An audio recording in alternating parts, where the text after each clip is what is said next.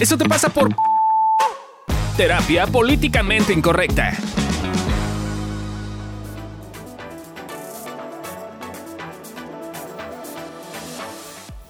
Hola, ¿cómo están? Bienvenidos a un episodio de Eso te pasa por estar en pareja. eh, con sus terapeutas de cabecera de, eh, eh, que son pareja, que somos yo y Fabio. Perdón, fue un poco atropellado, pero así salió, está bien, está perfecto. Este, y hoy queremos platicar con ustedes de un tema que luego hemos visto mucho con nuestros pacientes que causa mucha confusión, sobre todo cuando te vas a casar o, estás como empezando ya tu primer año de matrimonio. O sea, bueno, a veces perdura, ¿eh? debo decir. Pero tiene que ver con qué pedo con tu familia de origen y este tema de la familia que estás creando. Entonces, algo que hemos visto, por ejemplo, perdón, yo te atropellé.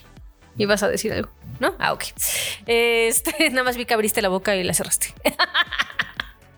Algo que hemos visto que pasa es que eh, la transición a veces es un poco confusa, ¿no? Sobre todo si eres como mi caso, ¿no? Yo era, yo era hija de casa, muy, hija de papi y mami.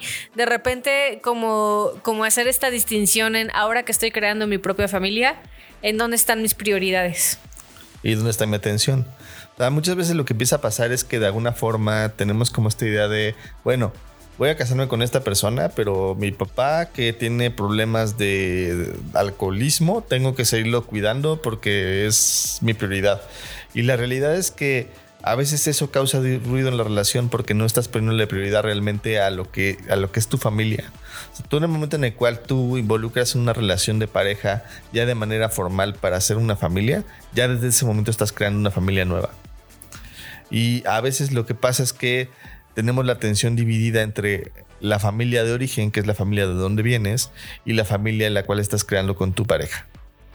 A mí, por ejemplo, me pasa algo muy chistoso, porque cuando pienso en mi familia, eh, o sea, la teoría dice, obvio, pienso en Fabio, pero la realidad es que muchas veces pienso en mi familia de origen, pienso en mi mamá, mi papá, mis hermanos, y curiosamente como que, como que tengo esta imagen de mi familia cuando yo era niña y adolescente, porque incluso como que mentalmente excluyó a mis sobrinos, mis cuñados, etcétera. Eh, y, y noto que, o sea, es un, un breve momento, ¿no? Como que de repente, ah, sí, mi familia, mis papás, la, la, la. Y digo, no, no, no, o sea, no solo ya es más extensa, sino que además esa es mi familia de origen, mi familia ahorita es Fabio y mi gato. Porque- me niega, porque es mi me bebé. niega en su Es- cabeza. no, pero a lo que voy es que, o sea, llevamos 12 años casados, estamos buscando tener hijos, o sea, ya llevamos un rato creando algo, él, él y yo, y de repente sí noto como, como en pequeños lapsos, como que esto se nos olvida, ¿no? Entonces me imagino que, sobre todo cuando estás empezando el matrimonio, esta relación un poquito más formal, como, como sí debe ser muy confuso, ¿no? Sobre todo estoy pensando en, situaciones como, como más complicadas. Y te quiero poner un ejemplo. Tengo unos pacientes que eh, se van a casar, y de verdad que son adorables, se ve que se ve que se adoran, que se aman, o sea, no me queda la menor duda de que están hechos el uno para el otro y que ese matrimonio va a ser un matrimonio muy feliz, pero hay una situación en la que él este pues desde muy chavito perdieron a su papá.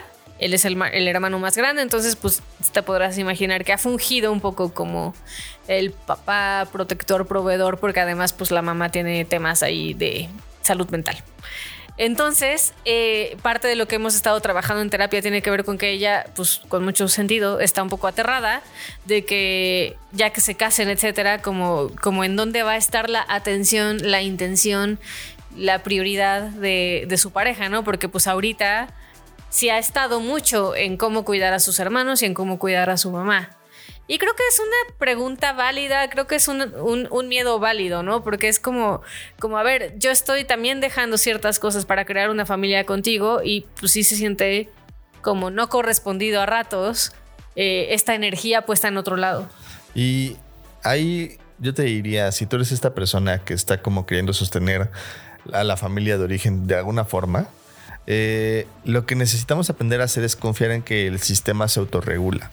Entonces, si tú te sales, si tú te vas, si tú no estás presente, alguien va a entrar. Alguien va a estar ahí para compensar las cosas, para acomodarlas, o a lo mejor al principio va a ser caótico. Probablemente va a haber jalón de parte de la familia de origen y decirte por, por, la, por la falta de tu presencia. Pero si tú aguantas y le echas paciencia y le echas como amorcito a tu relación y, aguantas fuerte, se va a reacomodar. Entonces ahí es bien importante que te tengas paciencia en ese sentido porque hay una parte en la cual a veces sí los salones, los pueden ser fuertes y es como tener la tentación de decir, ok, primero le pongo atención a mi familia actual y después a mi familia de origen. Es más que nada eso. No es que, no, no es que los olvides y los tengas así vetados y los borres de tu WhatsApp y los bloquees. No, no, no. Tiene que ver más con que primero le pones atención a tu familia actual, que es con quien te estás casando, y después a tu familia de origen. Velo de esta forma. Al crear tú algo nuevo que tiene que ver contigo y lo que tú quieres, es también mandarte el mensaje de darle alimento y atención a esto nuevo que quieres construir para tu futuro y idealmente, bueno, no sé si idealmente, pero en un mundo de Disney, idealmente para el resto de tu vida. Este, y creo que algo que, por ejemplo, a mí me ha servido mucho es ver la fuerza de mi familia de origen. Creo que cuando estamos como en este mood muy de es que yo lo tengo que resolver, yo tengo que estar ahí para ellos y, incluso a veces sacrificando cosas que son importantes para mí, entre ellas mi familia, mi familia nueva. Este, creo que sirve mucho ver cómo la neta caótico y todo sí pueden, ¿no? Entonces, si te sirve ver eso, apóyate de ahí para estarte recordando y ser, ser paciente contigo en función de está bien, a veces sin querer se me va a ir la atención para allá porque es normal, a todos nos pasa, pero como, como recordar que hoy, eh, pues para ti, si te estás casando, estás creando esta familia nueva, pues me imagino que es importante. Entonces, que para ti es importante eso y alimentarlo.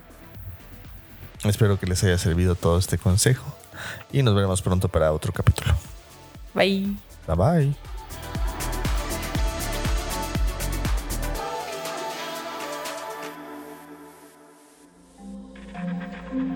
Este audio está hecho en Output Podcast.